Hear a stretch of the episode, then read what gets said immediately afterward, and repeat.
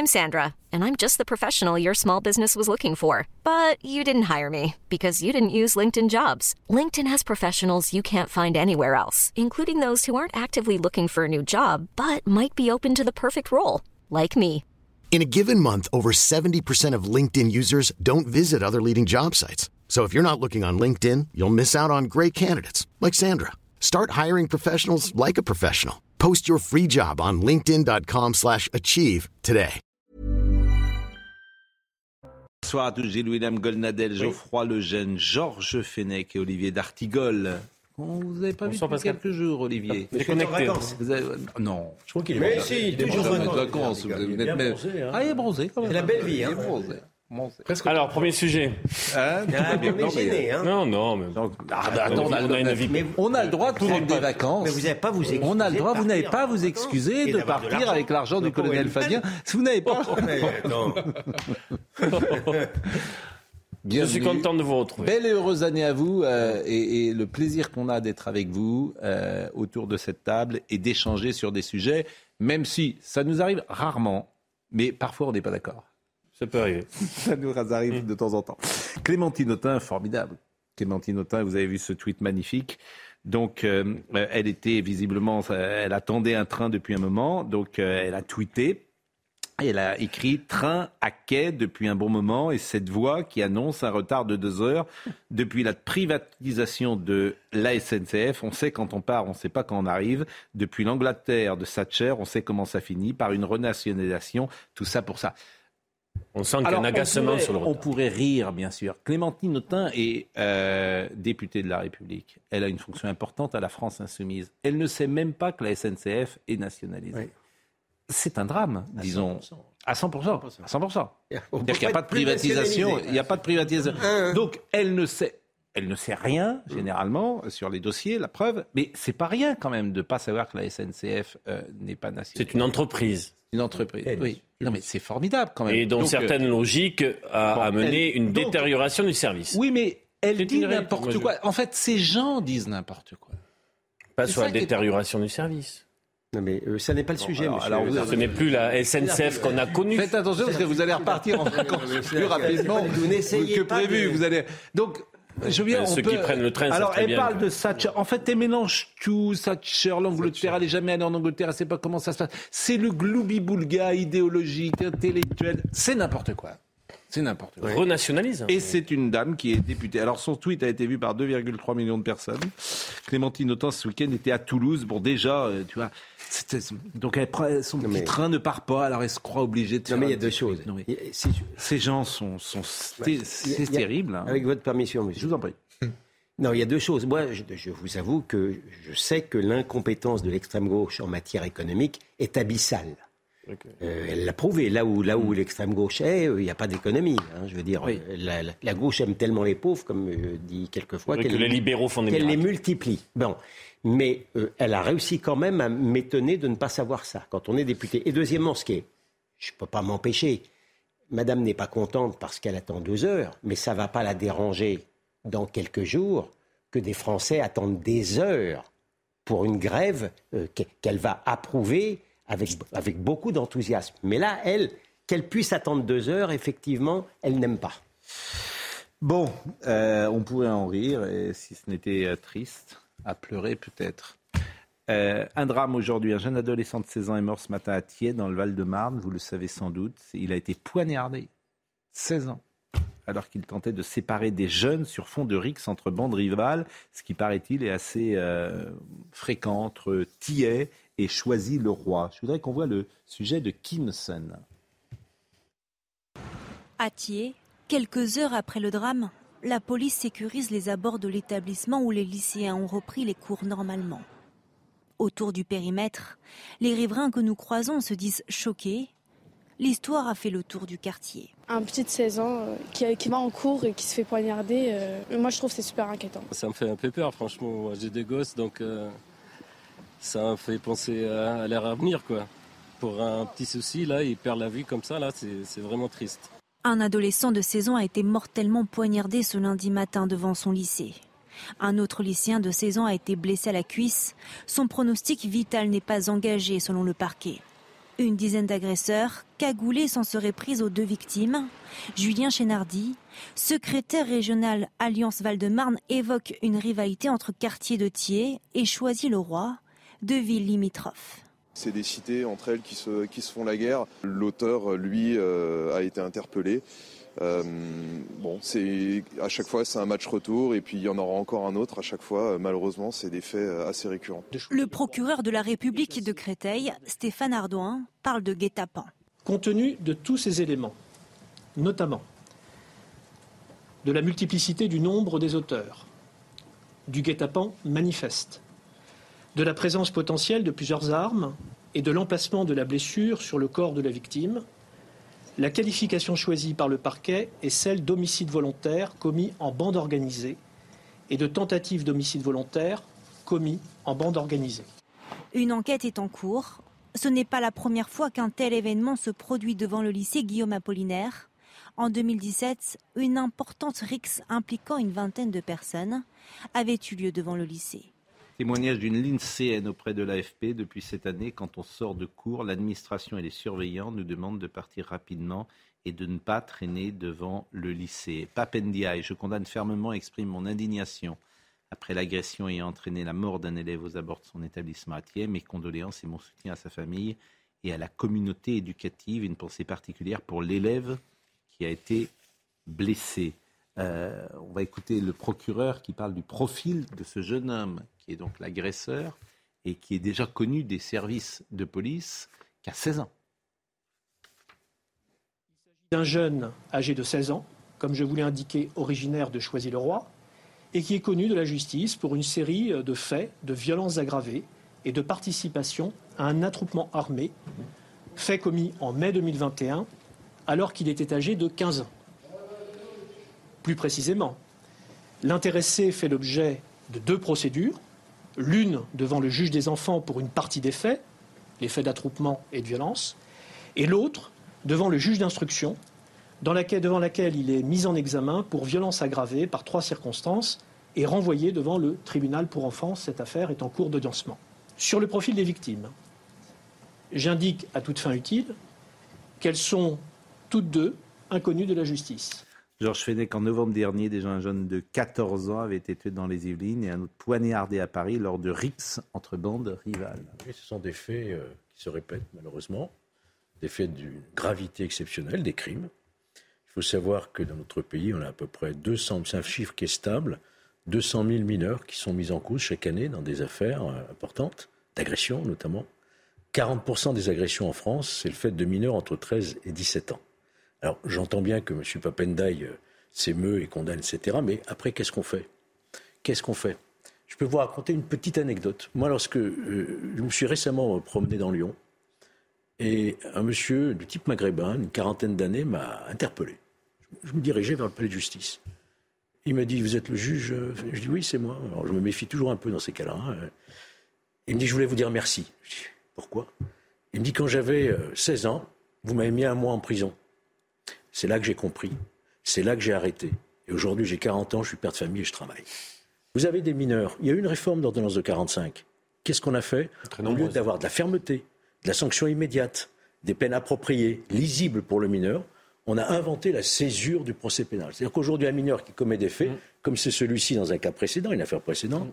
on le convoque, on décide de sa culpabilité ou pas, et on renvoie l'affaire, j'allais dire au calendrier grec, six mois, neuf mois, pour savoir quel est son comportement, comment va-t-il évoluer, et on verra ensuite quelle serait éventuellement la sanction qui sera prononcée. C'est ce qui s'est passé avec ces jeunes. Donc tant qu'on n'aura pas rétabli les courtes peines, Tant qu'on n'aura pas fait ce qu'il faut en termes de place dans les établissements pénitentiaires pour mineurs, je ne dis pas qu'il faut les incarcérer tout de suite au premier, mais il faut des sanctions lisibles. C'est ce qui s'est passé avec ces jeunes qui ont agressé cette dame très âgés, voilà. Cannes. Leur culpabilité a été reconnue. Ils sont dans un centre de détention et en fonction de la manière dont ils se conduiront dans ce centre, on donnera la peine. Une sanction. Mais bon, là, on voit bien que. prononcée très proche et exécutée de l'acte. Autrement, un jeune, il ne comprend pas. Bon, Qu'est-ce qu'il faut faire, bien sûr C'est une question. il faut changer le logiciel. Euh, oui, bah, je... Reprendre votre formule. mais non, mais bon, je ne dis plus rien parce que tant qu'on ne changera pas de logiciel, ces faits se eh retourneront. C'est-à-dire que déjà à 16 ans, 18 ans, aujourd'hui il a 16 ans, la minorité, euh, effectivement, euh, elle ne joue plus. Peut-être faut que ceux qui ont 16 Faut ans soient traités. la Bien sûr. majorité pénale. Ce que dit Georges est, super éloquent, c'est le meilleur exemple Oui. que j'ai trouvé sur l'histoire. Bien Parce que, sûr.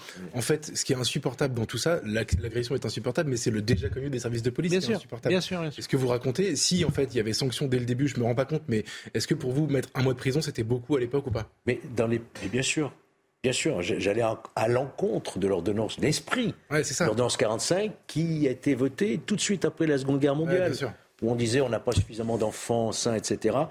Tout sur le primat de l'éducatif. Et on a oublié le répressif. On a oublié la sanction. Or, la sanction, elle a une vertu éducative aussi. Ouais. C'est de faire prendre conscience à un gamin de 14-15 ans que ce qu'il fait, il ne doit pas le faire. Voilà. On est lundi. J-3. C'est ravioli. Que va-t-il se passer jeudi? Est-ce qu'il y aura beaucoup de gens dans la rue? Oui. T'es un Vous êtes, euh, un Non, parce qu'on a des prévision quelques, quelques signaux qui ne sont pas faibles, Ah, qui nous, bon. euh, combien de bus commandés, combien de défilés Oui, en France, combien- non, non, bien sûr. Bien sûr. On a des Euh, éléments. Qu'est-ce qui va se passer euh, ensuite? Euh, Est-ce qu'il y aura grève, raffinerie? J'ai vu que Oui, les gens commencent à Aussi, prendre des éléments quoi aussi? Aussi. Ils Aussi quoi? éléments. Mais Total, euh, euh, CGT Total a annoncé. C'est possible. Donc, est-ce qu'on entre dans l'inconnu à partir de Ah, oui, non, mais vous voulez le grand chaos. Mais ça vous fait rire d'ailleurs. c'est C'est pas le grand c'est chaos. intéressant. Vous- que je ça, pense- non, ça non, vous non, fait Pascal sourire. L'autre jour, il y avait quelqu'un de la. CGT, l'autre jour, qui était très content, qui disait. Non, non, euh, Pascal Pro, parce bon. que c'est un moment de vérité Oui. pour le pays. Oui, bah, c'est un moment de la vérité pour la CGT, peut-être. Mais non, pour le pays. Bon, je voulais juste qu'on commence la séquence retraite par Stone de euh, De Chardenne. Stone et Chardenne. C'est intéressant parce que voilà, quelqu'un, on pourrait dire, tiens, elle a chanté, elle est à l'abri toute sa vie, tout va bien pour elle. Ah. Pas du tout. Mais elle est, comment dire, elle révèle aussi une époque, elle illustre une époque où, euh, disons, qu'on cotisait peut-être pas très bien. Il y a beaucoup de professions libérales euh, qui se retrouvent aujourd'hui en difficulté parce que dans les années 70, tu étais dentiste, tu étais avocat, tu cotisais pas forcément. Et puis tu as des surprises à 80 ans, 90 ans aujourd'hui parce que ça fait 20 ans que tu travailles plus et puis tu es en difficulté financière. Et Stone, par exemple, a été interrogé, a été interrogé par qui d'ailleurs euh, Par euh, Jordan, euh, comment s'appelle-t-il Euh, Jordan Deluxe, qui fait toujours des bonnes interviews d'ailleurs, Jordan Deluxe, et qui l'a interrogé sur sa retraite. À votre avis, elle gagne combien Elle a combien de retraite Stone de Stone et Chardenne 800 euros, non Eh oui, pas loin. Écoutez-la. Combien? J'ai jamais fait de chanson, moi, contrairement à Sloan qui avait écrit les musiques de, de sa chanson, son tube. Donc vous êtes juste Moi, interprète. je ne suis qu'interprète, donc je suis limité question euh, droit d'auteur. Je n'ai pas de droit d'auteur. J'ai des droits sur les passages par la DAMI, mais ça va pas bien loin. Donc retraite totalement Et- normale. Et euh, totalement euh, ridicule quelque part. Ridicule, ah, oui, carrément. Ridicule. Ah bah oui, parce que il reste pas grand chose. Quoi. Heureusement, on continue à voilà à, à gagner notre vie autrement, et heureusement, mais il faut pas compter sur la retraite. Si je vous dis 1500 euros, euh, Oh, même pas. ouais, Même pas 1500 Oh non, euros C'est dans les 1000 euros. C'est dû à, à ce que d'abord on a été un petit peu insouciant dans notre jeunesse. Ouais. On n'a pas cotisé là où il fallait. Les galas de l'époque n'étaient pas. Ouais, ouais. Euh, voilà, tout, tout ça. Et après, quand on a pris conscience que à un moment il fallait rentrer dans le rang, bah c'était déjà du temps était passé. Et puis que voilà, euh, on, on- et puis on s'en foutait un peu à l'époque. On- Stone, donc au micro de Jordan Deluxe. Elle a 1000 euros. Alors, ce qui se prépare, il n'y a pas qu'elle, bien sûr, mais il y a beaucoup de gens qui sont en difficulté. Euh, comment ça peut se passer euh, jeudi? Voyez le sujet de Karine Bouteloup. Face au risque d'une mobilisation massive jeudi prochain, le gouvernement reste serein. En marge d'un déplacement dans le Val-de-Marne, le porte-parole du gouvernement, Olivier Véran, continue de défendre la réforme des retraites. Et nous assumons de devoir faire cette réforme parce que si nous ne le faisions pas, encore une fois, nous mettrions en péril tout le système des retraites et chacun d'entre vous ici viendrait nous le reprocher à juste titre dans 5 ou 10 ans. Un système de retraite qui serait en péril sans réforme, c'est l'argument qui cristallise pourtant les tensions. Laurent Berger, secrétaire général de la CFDT, ne manque pas de le rappeler au micro de France Info. Le point de désaccord, c'est le système part à la faillite. C'est pas vrai. C'est pas vrai. Euh, il, y a un déséquilibre. La CFDT n'a jamais dit l'inverse. Ce déséquilibre, contrairement à 2003, à 2010, à 2013, c'est qu'il ne menace pas l'équilibre du système des retraites par répartition à terme. Et que le gouvernement essaye de faire passer ça en disant, comme les autres réformes, si on ne fait pas ça, le système va s'écrouler. Non. Et face à la réforme, le Front syndical tient. Laurent Berger précise qu'il est d'accord avec Philippe Martinez, le numéro un de la CGT, pour appeler à une mobilisation massive le 19 janvier. Certaines branches veulent encore aller plus loin. La CGT Énergie, par la voix de son secrétaire général Sébastien Ménesplier, a même lancé des menaces très ciblées lors de propos partagés avec des journalistes. On va aller voir ceux qui veulent la réforme, qui la soutiennent. Ceux-là, on va s'occuper d'eux. On va aller les voir dans leur permanence, on va aller discuter avec eux. Et puis, si d'aventure ils ne comprennent pas le monde du travail, on les ciblera dans les coupures qu'on saura organiser. La CGT Énergie qui veut coordonner ses efforts avec d'autres fédérations. Une réunion est prévue mercredi. Vous avez bien entendu dans ce sujet ce que dit euh, ce monsieur Sébastien Menesplier. Je m'étonne d'ailleurs que euh, ce monsieur, euh, on n'aille pas, il n'y ait pas une ouverture de. de- de- je ne sais pas si c'est. Ah, écoutez, ce qu'il dit, on va aller voir ceux qui veulent la réforme, ceux qui la soutiennent. Ceux-là, on va s'occuper d'eux. On va aller les voir dans leur permanence, on va aller discuter avec eux, et puis si d'aventure ils ne comprennent pas le monde du travail, on les ciblera. Mais ça veut dire ce que ça veut dire. Dans les coupures qu'on saura organiser. Et, et ce monsieur qui est secrétaire général de la CGT, vous n'avez pas une action aujourd'hui peut- euh, de, Pardonnez-moi, Non, je non, termine. non, Il n'y a pas une action aujourd'hui de la, de, de- de la police qui dit Mais de qui vous parlez, monsieur? Vous, vous ciblez qui? Ce sont des menaces? J'avais oublié le principe de l'émission, c'est pour ça que je vous ai laissé. Mais non, mais parce que le principe peut, de l'émission, vous avez déjà entendu ça? non, on, peut, on peut commencer par ça, je suis d'accord. on commence ça, qu'on- extravagant, quand même. Est-ce qu'on peut s'entendre. C'est extravagant. Vous n'allez pas échapper à votre destin, monsieur Est-ce qu'on peut s'entendre Oui, vous allez voir destin des pays. Est-ce qu'on peut s'entendre sur un sujet? Le- les membres du gouvernement, depuis 2-3 jours, disent on va faire de la pédagogie. Oui. Et il ne manque pas d'espace médiatique pour en faire. Ah. Qu'ils fassent la pédagogie. Oui. Qu'ils expliquent, par exemple, qu'avec la réforme qui vient, une personne qui a commencé à 20 ans et qui est née après 1973 devra cotiser 44 années. Ça va être répondre là-dessus. Qu'ils expliquent, qu'ils Non, mais, expliquent euh, qu'une je veux qu'un dire, ça, ça, senior. on, parlera de ça après. Ah, c'est Non, ah, mais non. c'est essentiel. Oui, c'est essentiel. Non, mais- non, vous avez raison, mais je voudrais qu'on parle d'abord de ça. Non, mais qu'est-ce que. Mais d'abord, on réagit là-dessus, puis après, on parle d'autres sujets. Qu'est-ce que vous pensez de ça? Ça veut dire quoi, ça? Que la CGT, telle qu'elle exprime là, va aller voir des parlementaires et peut-être cibler des coupures Chez de courant Oui. euh, Chez eux? sur leur permanence ou leur domicile. Oui. Bon, mais c'est une, for- forme d'action qui leur appartient, qui n'est. Ah bah. Mais non, mais qu'est-ce que vous voulez que je vous dise Non, mais attendez. Mais par Non, mais contre, bon, ça veut dire- mais par contre, mais par contre, faire qu'une sage-femme dans les couloirs des hôpitaux, elle travaille encore à 64 oui, ans, ça, sûr. ça passe crème, comme Bien tu dirais. aussi ça, ça passe crème. C'est une atteinte à la Ça, ça- démocratie. ah, hein. démocratie, mais mais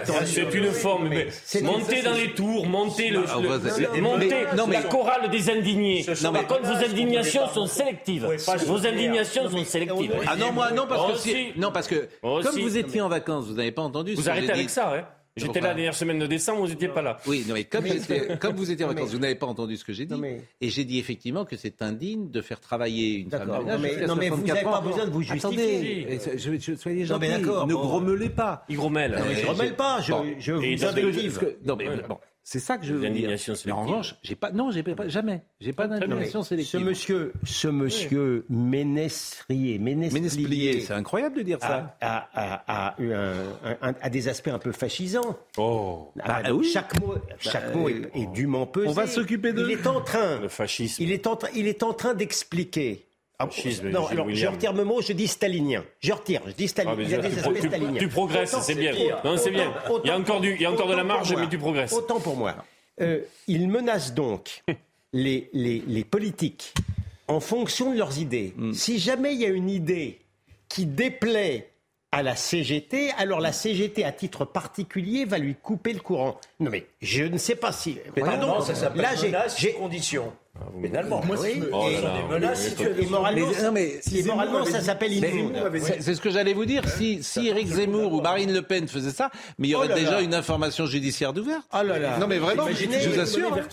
il y aurait une information judiciaire ouverte, vraiment. euh, Bon, après ça, avoir exprimé vos Bon, indignations alors, euh, revanche, additionnées, alors vous avez peut raison. parler de la réforme? Alors la réforme, vous avez raison. Alors là où vous avez raison, c'est que parler de pédagogie. Par exemple, on va entendre Aurore Berger, elle n'est pas du tout pédagogue. Qu'ils essaient de gagner le, le- les cœurs dans les Non, jours qui ils- viennent. Oui, alors je suis d'accord avec vous. Il y a du boulot, hein. Aurore Berger a été hier LCI-RTL. Bon, euh, franchement, ce qu'elle dit, c'est contre-productif. C'est pas malin ce qu'elle dit. Parce qu'elle dit, en gros, euh, vous pouvez euh, manifester, ça sert à rien, ça passera quand même. Je trouve pas ça très malin ni très habile. Elle est députée et chef de Renaissance. Écoutons Madame Aurore Berger. Je suis pas sûr que ce soit très productif. Cette réforme, je vous le dis de manière très calme, mais très déterminée, cette réforme sera adoptée. Quel que cette soit les réforme blocages dans entrera, exprimés malgré les écoles fermées, cette réforme entrera en vigueur. Et justement, les Français n'auront pas la double peine. Ils n'auront pas d'un côté la pénalisation de grèves qui peuvent profondément bousculer leur vie quotidienne quand on ne peut pas déposer ses enfants à l'école, quand on ne peut pas prendre le métro, quand on ne peut pas prendre le transilien. Et de l'autre côté, ils n'auront pas la double peine d'avoir euh, des parlementaires qui n'ont pas le courage d'assumer cette réforme. Il y a un droit de grève qui existe dans notre pays. On n'est pas là pour, euh, encore une fois, empêcher ce droit de grève. C'est évidemment pas ils notre devront objet. Par contre, on a un service minimum qui existe dans les transports et qui doit être exercé à la RATP et à la SNCF. On a un service minimum d'accueil à l'école. Et je demande aux collectivités d'être particulièrement mobilisées pour permettre, encore une fois, d'accueillir les enfants parce qu'il y a un certain nombre de parents qui n'auront pas la possibilité, encore une fois, d'avoir une alternative pour les faire garder s'ils souhaitent aller travailler. Donc je crois que c'est une mobilisation collective, de solidarité qui doit pouvoir exister. Encore une fois, il y a un droit de grève qui existe dans notre pays. Ce droit de grève n'est pas un droit de blocage, n'est pas le droit d'entraver les Français qui veulent aller travailler. Et heureusement, le législateur a bien fait les choses parfois, et notamment sur les services minimums qui existent dans les transports et à l'école. Bon, on peut entendre ce qu'elle dit à la fin et partager, mais de dire cette réforme passera quoi qu'il arrive, etc., je ne trouve pas que c'est euh, habile. On va marquer une pause si vous voulez bien. Il est sévère 20. envers Madame Berger. Eh bien, écoutez, c'est pour ça que la discussion existe, Voilà. c'est pour retrouver, Non, mais je- euh, comment dire, euh, poids et Voilà. contrepoids, si j'ose dire, Ouais, qu'on ouais, puisse faut avoir des arguments. le- les Français, ni Vous le voulez pas m'écouter, en fait Parce que j'ai dit qu'on ça vous intéresse pas. La coupure Là, ça, c'est pas la coupure de l'EDF de la CGT, Oui, c'est la coupure enfin, de la pause. Vous avez des méthodes un peu cégétistes. À tout de suite. Allons-y. Stalinienne. Voilà. Bon, pour le moment, la CGT nous a pas encore coupé la lumière. n'a pas tardé. Alors qu'on n'a pas dit des choses forcément aimables. J'espère qu'on va pouvoir terminer évidemment On, l'émission. on bénéficie de la protection de M. Darticole. Exactement. Euh, Exact. Isa- Isabelle Piboulot nous rappelle les titres. La situation des résidents en EHPAD préoccupe. Afin de restaurer la confiance entre les familles et les établissements, la défenseur des droits a publié un rapport. Il concerne la persistance d'actes de maltraitance des personnes âgées. Claire Edon propose la mise en place en urgence d'un ratio minimal d'encadrement et d'un dispositif de vigilance médico-sociale. Bras de fer entre supermarchés et industriels de l'agroalimentaire autour d'une proposition de loi examinée à l'Assemblée nationale. Elle vise à donner plus de poids aux industriels, inquiets pour leurs coûts de production. Les grandes surfaces, elles, craignent une, forte hausse des prix. Selon le ministre de l'économie, la proposition de loi devrait être retravaillée. Et puis la tempête Gérard a balayé le nord-ouest de la France. Demain, prudence dans le sud. 13 départements sont annoncés en vigilance orange. La région se prépare au passage de la dépression Fienne qui circulera du golfe de Gascogne au bassin méditerranéen. Des vents forts sont attendus sur le sud-ouest en début de journée et d'importantes chutes de neige sont prévues sur la plupart des massifs. Vous avez tort euh, de dire qu'on soutient la réforme. Bon, on n'a pas à soutenir ou pas soutenir, mais on est très critique autour de cette table. Si vous n'aviez pas été en vacances, vous nous auriez écouté et vous le sauriez, puisqu'on est vraiment euh, assez critique depuis de nombreux jours. En revanche, vos deux poids, deux mesures, je suis très étonné parce que euh, ce monsieur de la CGT, tout à l'heure, qui menace des députés de la République, euh, durant la pause, on m'a envoyé très précisément ce qu'il risque quand même. Euh, c'est l'article 433 3 du Code pénal est puni. De 3 ans d'emprisonnement et de 45 000 euros d'amende la menace de commettre un crime ou un délit contre les personnes ou les biens proférés à l'encontre d'une personne investie d'un mandat électif public.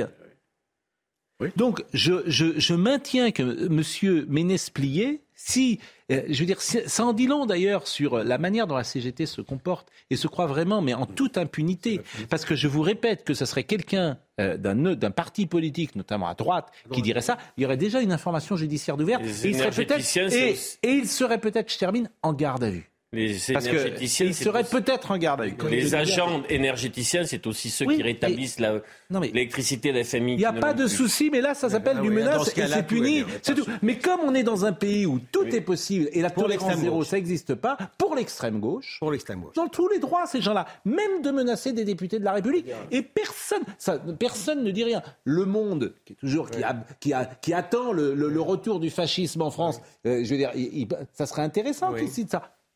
Ça passe crème. Par contre, quand il y a un député qui dit qu'il retourne en Afrique, là, on en parle pendant une semaine. Voilà, mais bon, peu importe, Ah, c'est la- avançons. c'est- c'est. Peu Ah, importe. ouais. François Hollande. Ah, il soutient. François Hollande qui Il a fait une matinale. Fran- Oui, François Hollande, mais dès qu'il arrive au dernier moment, s'il peut planter une petite banderille à Emmanuel Macron, Oui. il, euh, il- il n'hésite pas. Surtout à Olivier Faure. Et- Vous trouvez que ça, Olivier, bah, Olivier Faure, j'ai envie de dire, les banderilles, euh, ça ne sert pas à grand-chose, le, pauvre. Mais en revanche, moi je le vois plus bah, contre Emmanuel Macron. Mais écoutons l'ancien président de la République. Pour qu'une réforme soit acceptée, donc acceptable, il y a deux conditions à réunir. La première, il faut que ça corresponde à une situation euh, d'urgence, euh, sauver le système, ce qui était le cas euh, en 2013, 2014 ou, ou avant. La deuxième condition, c'est que la réforme soit juste. Or aujourd'hui, ces deux conditions ne sont pas réunies. Qu'il y ait une nécessité de corriger, oui, bien sûr, euh, mais tout de suite, au moment où les Français connaissent une inflation forte, une crise de l'énergie, une possible récession, la guerre en Ukraine, est-ce que c'est le meilleur moment? Alors vous me direz, il n'y a pas de bon moment. moment pour la, réforme, la réforme des retraites. Oui, mais il y en a de mauvais. Celui-là est un mauvais moment. Il n'a pas tout à fait tort. Oui. Si vous me permettez, il n'a pas tout à fait tort. cumul Entre, des frustrations le et des cumul, euh, il là, il n'a Il pas. n'est pas dans la tradition qu'un un ancien président critique le président en fonction. hein. Moi, je Et- un peu gêné par et ce puis, Ah, la tradition et François Hollande, c'est pas deux choses qu'on hein. était Enfin, ensemble. Pardon Je dis la tradition et François Hollande, c'est pas deux choses. C'était pas non plus de tradition de se balader sur un scooter. Ah oui, non, mais attendez, là, vous faites, là, vous faites des comparaisons. Pardon d'être euh, un peu légaliste. Mais si cette réforme, avec peut-être qui n'est pas parfaite, je ne suis pas loin de le penser moi-même, si cette réforme est votée par l'Assemblée nationale, c'est quand même la meilleure manière de voter des lois encore. hein. Je vous remercie. Oui, non mais ce que je veux dire, c'est- c'est pas rien. Oui, mais attendons si jeudi. le fais, Attendons mais mais vous- si tu le fais, J. William, Oui. sans que le pays, dans Oui. sa majorité, Oui, mais, euh, ait compris non, mais- la réforme, Non mais euh, sans convaincre, pourquoi vous me regardez Vous sévèrement grommelez. c'est important quand même de grommeler. convaincre le pays, non Contrairement à Aurore Berger, je ne suis pas absolument convaincu que la, la- la réforme soit votée. hein. Ah non, mais moi je suis. Ah, ça, je suis d'accord avec vous. républicains Oui.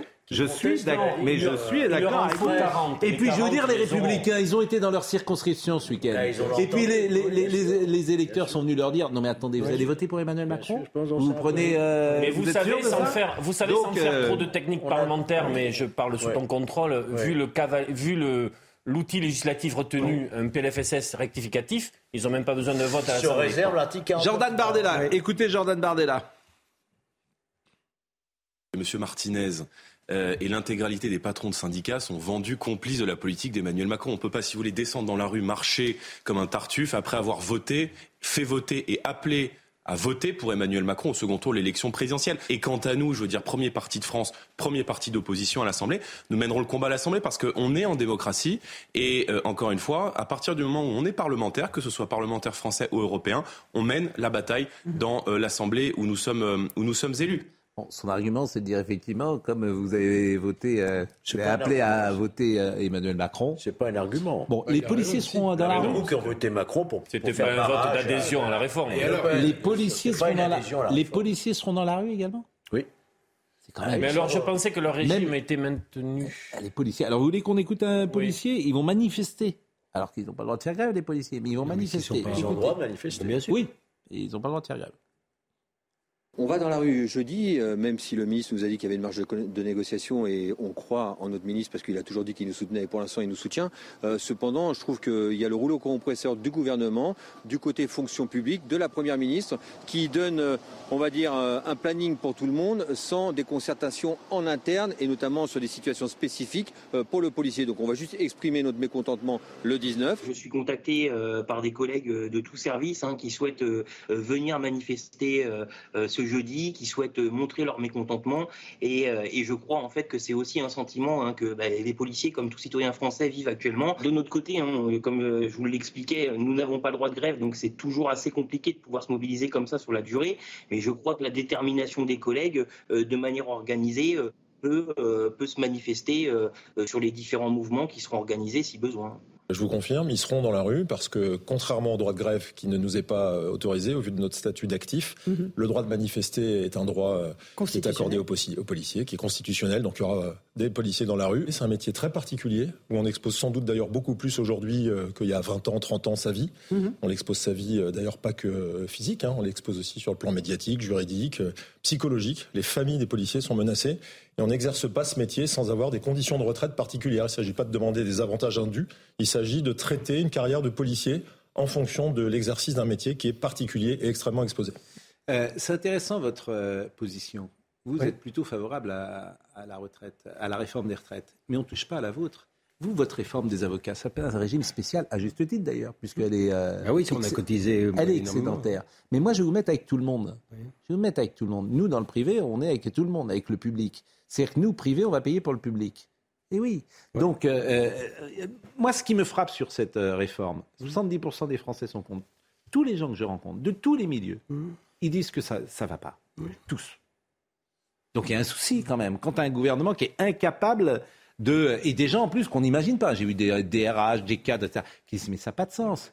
Bon, ce qui m'étonne le plus, c'est des gosses de 20 ans. Les gosses de 20 ans qui vont être maintenant, qui vont défiler pour la retraite dans, dans 45 c'est ans. C'est vous dire l'état d'esprit de ce Oui. pays. Des, des enfants de 20 ans. Oui, enfin, ce sont des mouvements, ce sont des mouvements de lycéens ou d'étudiants qui ne se caractérisent pas non plus par l'indépendance d'esprit. hein. Ne Mais- soyez mais pas une abusés. question, moi, quand- une question, on verra sur- Moi, je, je sais pas, je suis pas sûr. Non, mais c'est intéressant parce que votre avocat, vous êtes un régime spécial. Oui, c'est mais- excédentaire, tant mieux. Mais je vous signale que le privé est excédentaire. Dans tout ce qu'on Et qu'on touche pas au public. Dans tout ce qui est discuté en ce moment, il y a cette situation des gens à 55 ans qui se disent comment on va faire déjà pour arriver à 62 On a bon. vu le taux d'activité euh, à partir de 60, un salarié sur deux n'y arrive pas.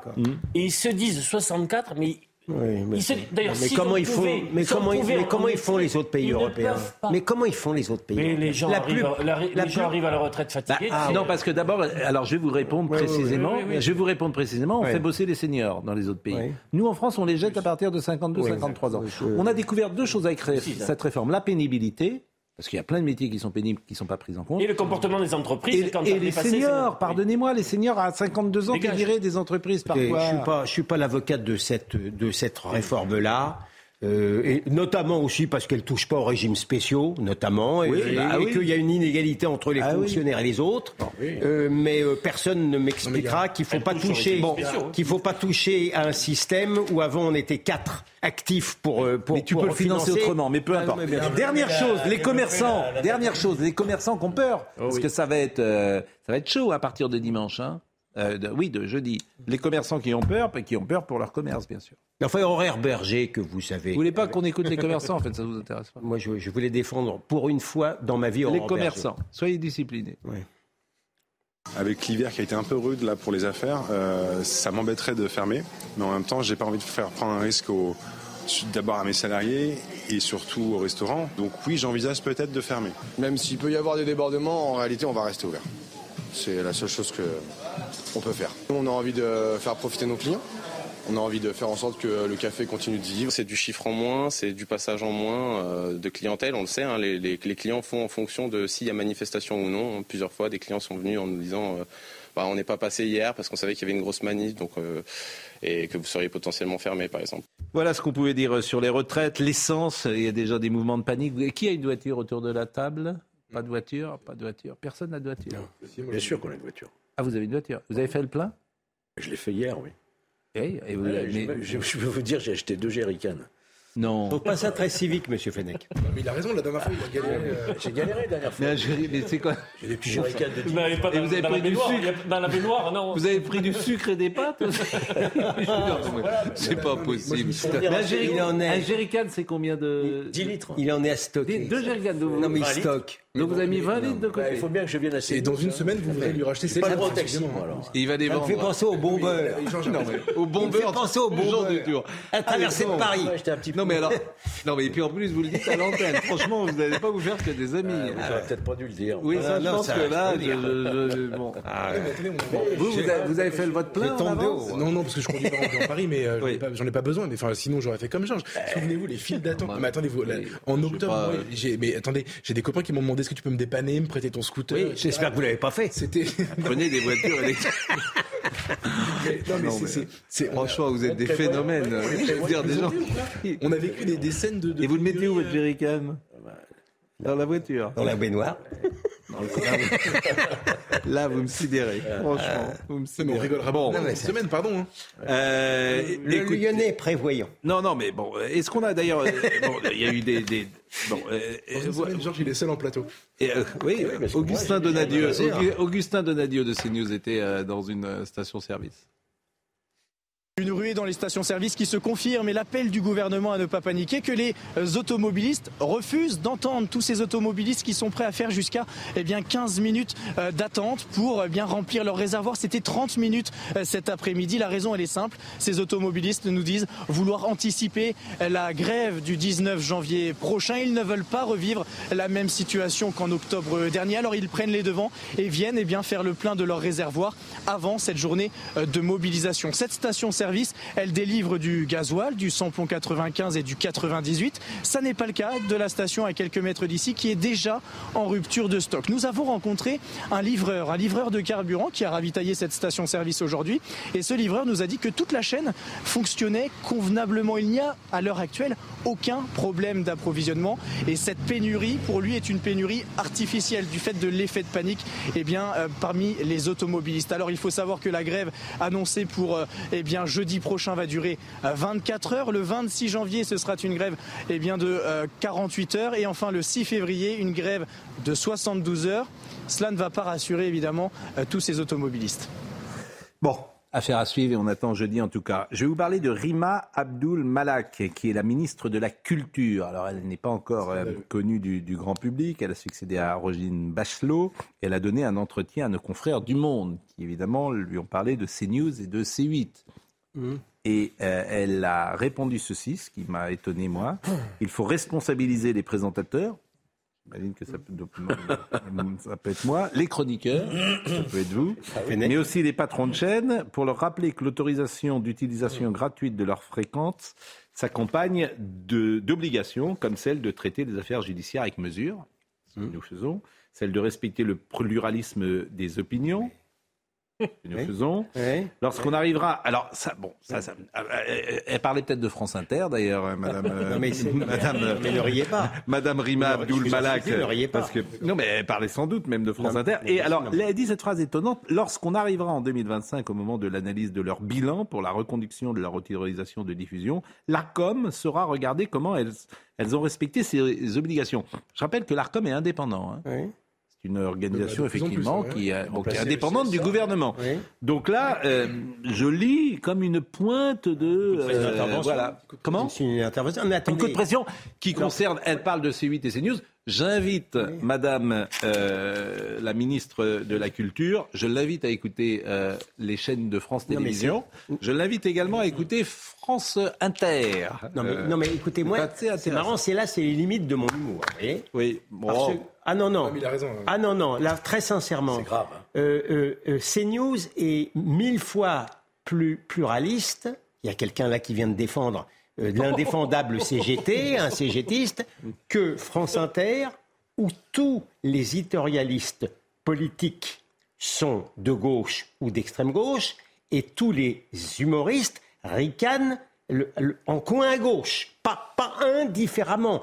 Et même leurs informations sont sélectionnées. Je vous mets au défi, hier, je, je me suis permis de le tweeter, il y a une église catholique à Londres qui a été attaquée. On en a parlé dans le Figaro, par exemple. Il n'y a pas eu une annonce là-dessus. Il y a eu un attentat à, euh, au, À au- Strasbourg au couteau À à, Strasbourg. à Strasbourg. J'imagine que France Inter quand même a Non, monsieur. a rêvé. Pro. Non, monsieur. J'imagine Pro. que le Monsieur samedi, Pro. dimanche, c'est ça arrivé samedi. Il y a Monsieur eu un Pro. tweet de Gérald Darmanin. Je, je vous assure, ne vous engagez pas. Monsieur Pro. J'imagine que Monsieur l'info Pro, a été donnée sur l'antenne. On peut me Ah, vous reprocher écoutez pas beaucoup France de Inter choses. de A à Z. Alors, on peut me reprocher donc de je vous choses. assure, ne prenez pas vrai. le- Je vous dis que- vous les autorités d'occultation, j'ai les autorités d'occultation Mm. Sont très vigilantes à France Inter. Mm. Et je- en tous les cas, s'agissant de l'église de Londres attaquée, ni à 8h, ni à 9h, ni à 10h, ni à 18h, ni à 19h, ils n'en ont parlé. Laissez-nous dire un mot là-dessus quand même, parce que c'est grave. C'est invraisemblable. Moi, je suis extrêmement choqué qu'un ministre du gouvernement stigmatise comme ça euh, deux grands médias que sont euh, CNews et C8. Et j'aurais dit la même chose si ça avait été d'autres antennes. C'est pour moi une atteinte à la liberté d'expression, à la liberté de diffusion. Que l'ARCOM fasse son travail, c'est une chose, mais qu'un ministre vienne dire ah, attention, il y a une épée de Damoclès. Nous allons voir en 2025 ce qui va se passer. Je trouve que c'est contraire vraiment à tous nos principes sur la liberté de la presse. Non, mais il faut responsabiliser les présentateurs. J'ai pas attendu Madame Rima Abdul Malak pour euh, être euh, responsable de ce qui se dit sur euh, notre plateau. Et, et je suis toujours vigilant, bien sûr, concentré, bien sûr, et euh, pour pour euh, ne pas euh, laisser dire sur l'antenne des choses qui euh, parce que en fait notre ligne c'est toujours la même chose, des, des choses qui pourraient euh, tomber sous le coup de la loi.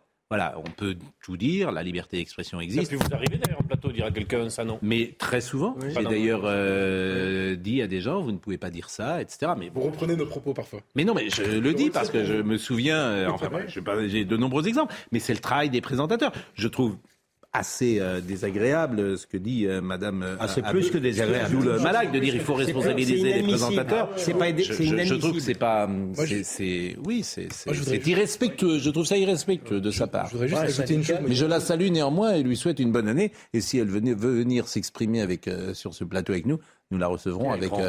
parce que- Mais non, mais avec, euh, avec beaucoup de, de plaisir Ouais, d'ailleurs. il y a une chose qui me- Elle a dit la, la vague de populisme va tuer la, la culture. Je ne sais pas ce que cette phrase veut dire non plus. C'est- C'est des, les réactionnaires qui ont pris la main sur le cinéma français, c'est bien connu. ouais. Moi, il y a une chose qui me scandalise encore plus, euh, encore plus que la réponse que je trouve nulle évidemment, c'est que c'est la question. C'est le fait que des journalistes, des confrères, en théorie, Hmm. se disent tiens, on va poser une question à la ministre de la Culture, on va aller lui agiter sous le nez le spectre, le phénomène CNews et C8 en disant. Mais nous, mais- non, mais ce honnêtement, moi, je parle maintenant de France Inter aussi, non, donc euh, je, on est aussi dans une dans un rapport entre non, journalistes maintenant parce que la bonne parole et, la carte de prêche de certains euh, existe. Donc, ancienne conseillère de- d'Emmanuel Macron, personne ne la connaît. C'est, euh, vous dites souvent les petits hommes gris, voilà, c'est la version euh, féminine, euh, enfin, qui n'a aucune raison aujourd'hui de faire un grand média. Il l'invite, il l'interroge. Évidemment, le sens caché de cette interview, c'est de lui faire taper sur les gens qui les dérangent eux, les journalistes Bien du sûr. monde. Non, mais et c'est ça, moi, qui me choque, c'est qu'il y a évidemment aucun esprit de confraternité. Et pire, il se comporte en délateur. Ah non, mais ça, le directeur du monde, bien. Non, mais il faut non, mais, comprendre. mais- mais c'est- mais attendez, vous êtes dans un. mais... ne vous trompez pas, vous êtes dans un affrontement idéologique très Non, mais violent aujourd'hui. la nouvelle- Mais- vous, avez parlé déjà. Non, non, mais il faut que je réponde là. Ah ce qui s'est passé depuis quelques années, Hmm. c'est que ces gens-là, l'extrême gauche médiatique, a perdu une toute petite partie de son monopole. Et ça lui, ils n'arrivent pas à s'y faire. Ça leur est insupportable. Et à cause de ça, ils deviennent méchants, Dans effectivement. votre regard du paysage politique, tout ce qui est à gauche d'Emmanuel Macron et l'extrême gauche, on peut critiquer ces médias, vous venez de le faire, on peut quand même toujours dire qu'on peut lire des choses sourcées dans le monde qui peuvent nous faire réfléchir, Ah qu'on peut encore sur le service public écouter des émissions qui peuvent nous intéresser. Qui- Moi, je ne qui suis dit pas le pour- contraire Je ne suis pas. Mais qui ce dit que le d'ailleurs des fois on peut dire ici. Je ne suis pas pour présenter un, un- un paysage aussi Olivier, détérioré. Olivier, Non, moi. Olivier, j'accueille tout le monde sur Je ce sais. plateau et euh, ceux qui ne viennent pas, c'est parce qu'ils ne veulent pas venir. Je, pose en permanence, à la fin des interviews, la Avez-vous question récurrente lorsque quelqu'un sort un livre sur le climat, lorsque quelqu'un euh, sort un livre sur le Covid, sur des sujets euh, où il y a euh, unanimité politiquement correcte. Je leur pose toujours la même question. est-ce que vous serez chez Léa Salamé? Est-ce que vous serez dans C'est à vous Est-ce que vous serez sur le service public? La réponse. Je ne toujours conteste pas ça. Non. Bah oui, mais c'est quand Mais même je ne peux- invraisemblable. je réponds en disant qu'on ne invraisemblable. peut pas totalement- Mais vous répondez à côté. Que- Voilà. Ne contestez- Voilà. mais vous répondez à On côté. parle. Est-ce Présentez- que demandez à Geoffroy Je- Lejeune, demandez à Geoffroy bon, Lejeune, voilà, c'est tout ce que je demandez à Geoffroy Lejeune s'il a été invité sur France Inter quand il a sorti un bouquin sur ses essais. Demandez si Eugénie Bastier a été invitée. Demandez si Charlotte Dornelas a été invitée. Voilà, c'est tout. France Inter et j'ai déjà été invité. Léa Salamé m'a souvent invité pour mes livres. Mais, mais, attendez. Ah bon Mais on n'a pas les mêmes euh, interviews. Euh, sur France Inter, j'ai pas eu les mêmes interviews que euh, peut, euh, peut avoir. Le, j'ai pas eu les ricanements de Charline. Vanhoenacker. Non, non. C'est vrai partout. Bon, il reste deux minutes. Je voulais juste même parler du Parc des Princes parce que je trouve cette affaire invraisemblable. Euh, voilà, euh, le Qatar a investi euh, 2 milliards sur le PSG depuis euh, 2012. Le Qatar a investi 500 millions d'euros euh, sur le, pour rénover le Parc des Princes depuis euh, 10 ans. Le, pac- le Qatar réclame d'acheter euh, le stade. Tous les grands clubs en Europe sont propriétaires de leur stade. Tout le monde est gagnant et notamment euh, le contribuable puisqu'il n'aura plus à, payer. Et on dit au Qatar, allez vous faire voir, on veut bien votre argent pour euh, acheter Messi, mais le Parc des Princes, c'est pas Versailles que je sache un stade de football, c'est pas pas pas la, Tour Eiffel. Et la mairie de Paris dit non. Non, on ne vend pas pour des raisons idéologiques et démagogiques. Mais ça aussi, c'est l'esprit français. Oui, mais enfin bon, euh, attendez, deux, deux observations. La première, on peut parfaitement concevoir que l'argent du Qatar. Il faut être cohérent. Tu le prends pas sur là pour le PSG. Il faut être cohérent. si tu veux pas du Qatar, tu dis moi j'en veux pas Madame Hidalgo, Madame Hidalgo est la dernière au monde. Hmm. À, donner une leçon au Qatar, puisque moi j'ai connu Madame Hidalgo quand je défendais M. Philippot contre le Qatar, qui hmm. leur reprochait d'avoir osé dire qu'il finançait le, terrorisme. Madame Hidalgo était à RTL elle a défendu le Qatar. À l'époque, elle était du meilleur mieux avec le Qatar, Madame Hidalgo. Donc maintenant, je ne sais pas ce qui s'est passé entre eux. Mais non, mais il faut être cohérent, c'est tout. C'est comme dans tout, il faut être cohérent. Tu peux dire, euh, je veux pas de l'argent du Qatar, je le répète, mais le Qatar, c'est 15%, je crois, euh, du CAC 40. Euh, le Qatar, c'est les grands hôtels, c'est investir en France. Bon, Il y avait un truc qui allait encore bien à Paris, c'était le PSG, et ils vont quitter Paris. Non, mais c'est vrai, c'est comme ça qu'il va se passer. Bon, je cherche un oui, juste un mot très court, parce qu'on est déjà en retard, et Olivier Benkemoun et hommage Gina. Ah, ah oui, vous avez raison, ben, évidemment, Gina Lollobrigida. actrice italienne. Mais évidemment. Ben, voilà, il faut quand même. elle avait 95 ans. Oui, mais elle, elle a enchanté euh, notre jeunesse avec Esmeralda. C'était trois. Il y avait Lolo Brigida, Sophia Loren. Oui. Et Claudia Cardinal, les trois grandes italiennes, les trois grandes stars. Mais Sophia Loren est toujours de ce monde, et oui, tant mieux. mais il n'en reste plus que. Et Claudia, et, Claudia Cardinal, mais elles sont plus jeunes, hein, Sophia Loren et Claudia Cardinal. Elle avait 95 ans et elle jouait dans Fanfan la Tulipe avec Gérard Philippe qui est mort en 59 quand même. Et, on voit Victorio De Sica avec elle, c'était extraordinaire. Et elle joue effectivement, on voyait ça l'après-midi, euh, les jours fériés, euh, parfois à Noël, on voyait ça avec Anthony Quinn qui jouait euh, Quasimodo. Euh, je, notre ami Olivier Benkemoun, qui a eu raison ce matin de rappeler la bonne santé du cinéma français dans les salles. Il y a 40% quand même euh, de... 40,9 euh, exactement. Voilà, de, part, de, marché, par le cinéma français. Donc, Devant le cinéma américain, 40,5%. Exactement. Donc, C'est vrai qu'il y a peu de films américains qui font beaucoup d'entrées, et il y a énormément de films français qui font pas beaucoup d'entrées. Les, les, les, les comédies n'ont pas aussi bien marché, mais... il faut saluer l'exception française qui permet quand même, avec notre système, d'avoir des films non, ce qui est, génial, c'est que Avatar. Le cinéma allemand est mort, le cinéma italien est mort. Avatar finance le cinéma français. Top Gun finance le cinéma français. Hmm. Voilà, donc plein de petits films qui font euh, une rivière de films. Et, là, vous êtes d'habitude, vous étiez à l'Alpe d'Huez à cette époque-là, quand vous faisiez du cinéma. Vous étiez avec vos amis. Hein, d'habitude, je faisais. Vous passiez des bonnes soirées plus que vous regardiez les films, parce que je les connais, les chroniqueurs de cinéma, moi. Ils se retrouvent entre eux pour faire la fête. Et ça, c'est terminé. C'est fini, maintenant, vous travaillez. Vous travaillez maintenant. Vous voyez plus des films. Pensant à la retraite à 75 ans. Vous faites, oh, euh, euh, bon, vous faites quoi ce soir et eh ben, on, parlera de la retraite et on parlera aussi un peu de Gina Lollobrigida. On verra quelques images parce que Vraiment, c'est émouvant de, voir cette magnifique star, superstar, s'en aller. Mais Jean-Luc Lombard était avec nous à la réalisation, Maurice Pierre était à la vision, Philippe Enil était au son. Merci à Benjamin à Kylian Salé, à Quentin Goffette. Et toutes ces émissions sont à retrouver sur cnews.fr. Vous l'avez compris, Olivier Belkemoun dans une seconde le meilleur de l'info. Rendez-vous demain matin.